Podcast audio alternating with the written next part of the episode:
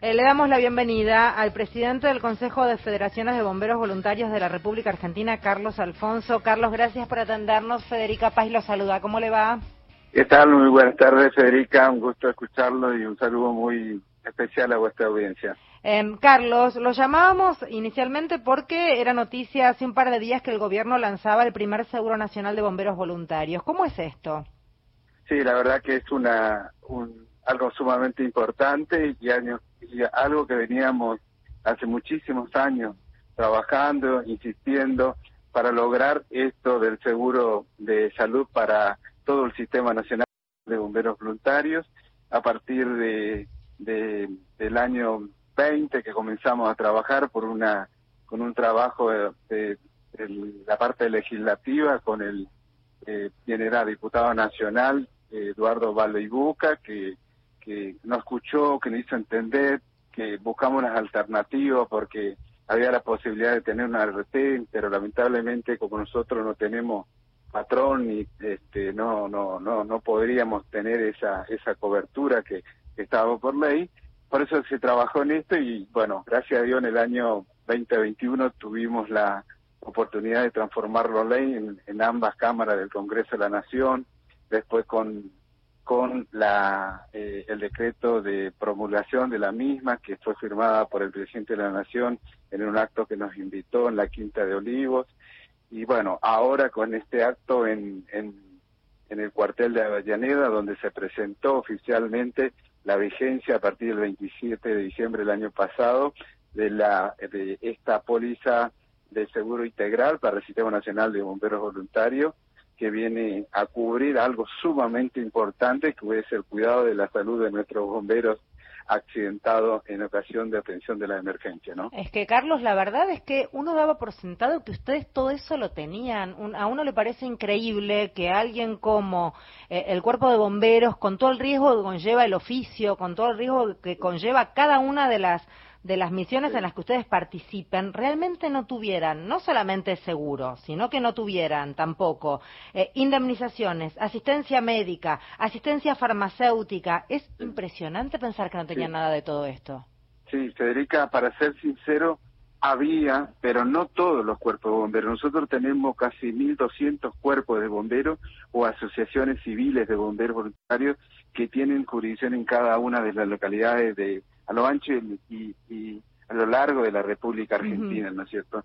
Pero no era un seguro que poseían todos los 58 mil bomberos que tenemos. Entonces, al tomar e intervenir el Estado Nacional en, una, en, en esta iniciativa y darnos esto, garantiza plenamente porque muchos cuarteles no lo tenían, muchas veces se caían las pólizas porque no teníamos los fondos para seguir pagando esa póliza de salud, tampoco era integral como esta, de tal manera que nos permite ahora sí saber que solamente eh, ocurrido un accidente en acción de trabajo de la atención de la emergencia, llamando un 0800 que habilitó Nación Salud, permite automáticamente tener todos los servicios de, de atención médica, sanitarial, medicamentos, prótesis, rehabilitación, salarios caídos, en caso de fallecimiento el servicio fúnebre y también un, un, un seguro de vida por este, por única vez de este de 8 millones de pesos para nuestros hombres y mujeres de todo el territorio nacional.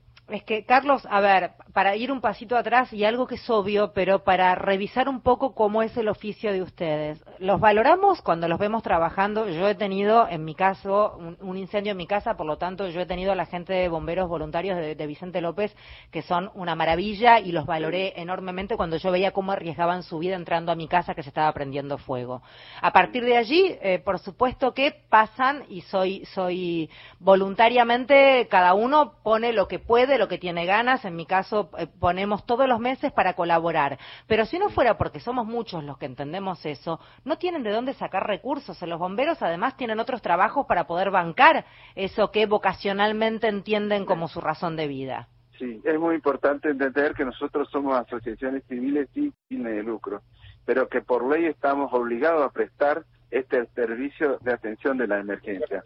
Pero nosotros debemos generar todos esos recursos económicos para poder capacitar a nuestros bomberos, para poder equiparlos con los equipamientos de protección personal, los distintos equipamientos que se necesitan para combatir los 19, las 19 formas de atención de la emergencia que son equipamientos especiales, garantizar el, el, gasto de funcionamiento de nuestras instituciones, que significa prestar el servicio en la calle, y también, por supuesto, todo lo que significa nuestras unidades y demás.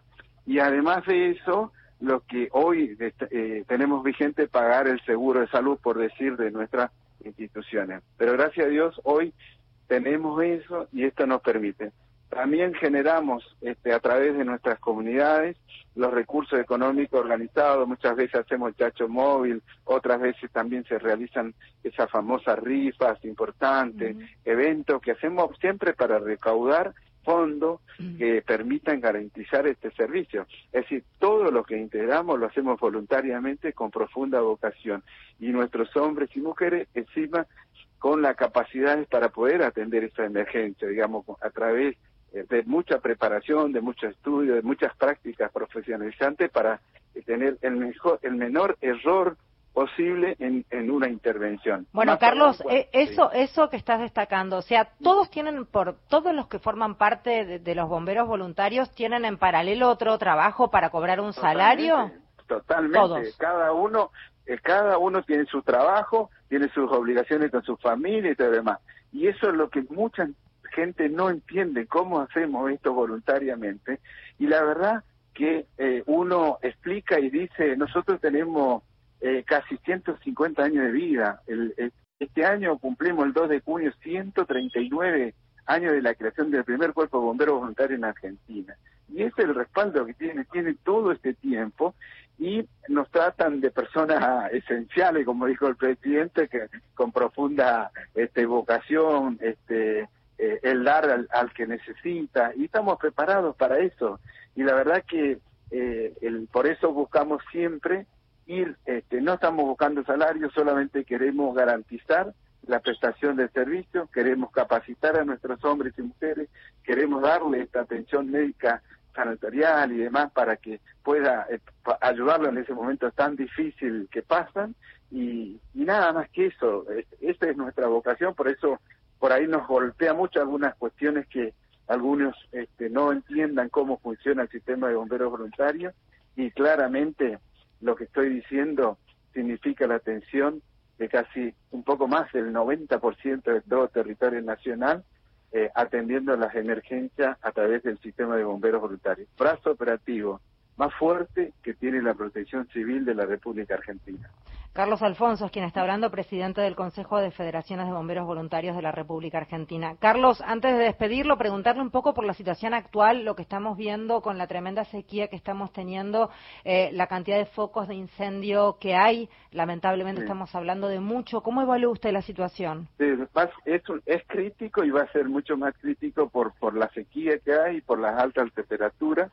Nosotros estamos genuinamente atendiendo a través de nuestros cuarteles en, la, en cada uno tenemos nuestra jurisdicción, que es la jurisdicción del eje municipal, más la zona rural que, que corresponde a ese eje municipal, este, y estamos preparados con la Coordinación Única de Operaciones, que es el, la organización del Consejo Nacional, a través de todas las federaciones, que son 27, 27 que son nuestras instituciones de segundo grado, para eh, cubrir con los 1.200 cuarteles un evento de magnitud en cualquier punto del país. Para eso se debe articular la participación de la protección civil que debe solicitar, también juega mucho la subsecretaría de gestión de riego y protección civil del Ministerio de Seguridad de la Nación para mover, movilizar y llevar adelante, eh, ayudar. Podemos actuar con bomberos de todo el país o por regiones para atender esa emergencia eh, eh, de magnitud, digamos, ¿no?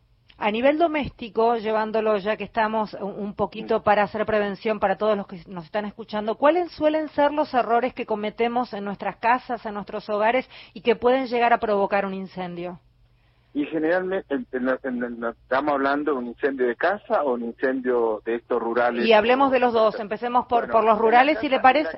En, las casas, vamos. En las casas nosotros siempre hacemos, es necesario ser muy cuidadosos y cuidar eh, el encendido de una estufa, el, el, el hecho de provocar un incendio en el fondo de la casa que no se puede contener después, eh, eh, los cuidados en, en las hornallas de las cocinas, que generalmente se provocan ahí, evitar eh, la acumulación de, de una sola toma de, de un enchufe, varias, este, varios tomas a su vez del mismo que provoca calentamiento del, de la línea y que puede provocar incendios.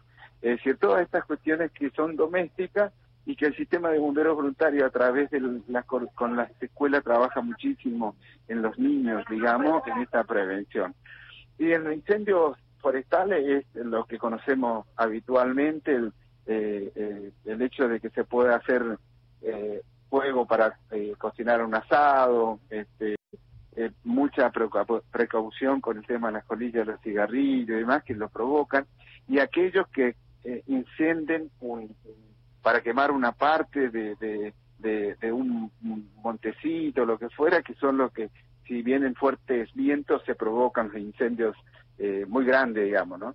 Y después, eh, eh, la comunicación, nuestros cuarteles, la mayoría tienen el, el servicio del número gratuito del 100 este, para llamar y es más rápido asistir que lograr un gran incendio que provoca mucho este, trabajo del sistema de bomberos voluntarios y muchas veces también provoca grandes pérdidas económicas en, tal sentido, ¿no? Sí, y además nosotros muchas veces intentando apagar un fuego que creemos que vamos a dominar, a veces metemos más la pata y hacemos macana, más macana que llamando a los bomberos.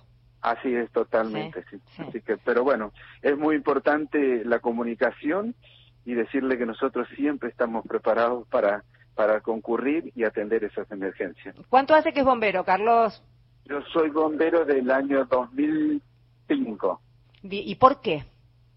Y porque uno, este, porque me vi y me acerqué en mi pueblo este, a, a colaborar, a estar, y bueno, y, y, a partir de ahí fui asumiendo más compromiso, más, más compromiso en, en mi cuartel, después también integré la Federación Central de Bomberos Voluntarios de la provincia del Chaco, por el cual soy presidente. Por esa institución integramos el Sistema Nacional de Bomberos Voluntarios a través de nuestra institución, el Consejo de Federaciones de Bomberos Voluntarios de la República Argentina. Y bueno, desde el 13 de enero del año 2018 tengo la responsabilidad que me brindaron dispares de las federaciones para conducir el, Sistema Nacional de Bomberos Voluntarios. Le mando un beso enorme a usted y en su nombre a todos esos hombres y mujeres que hacen tanto por todos nosotros en nuestro día a día. Muchísimas gracias. Muchísimas gracias a vos, Federica, y gracias por, por difundir nuestro trabajo voluntario en todo el país. Beso enorme. Carlos Alfonso es quien hablaba, presidente del Consejo de Federaciones de Bomberos Voluntarios de la República Argentina.